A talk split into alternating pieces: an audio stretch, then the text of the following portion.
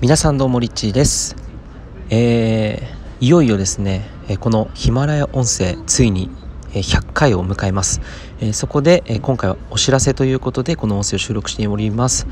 次回の音声はですね表参道のあるカフェで、え、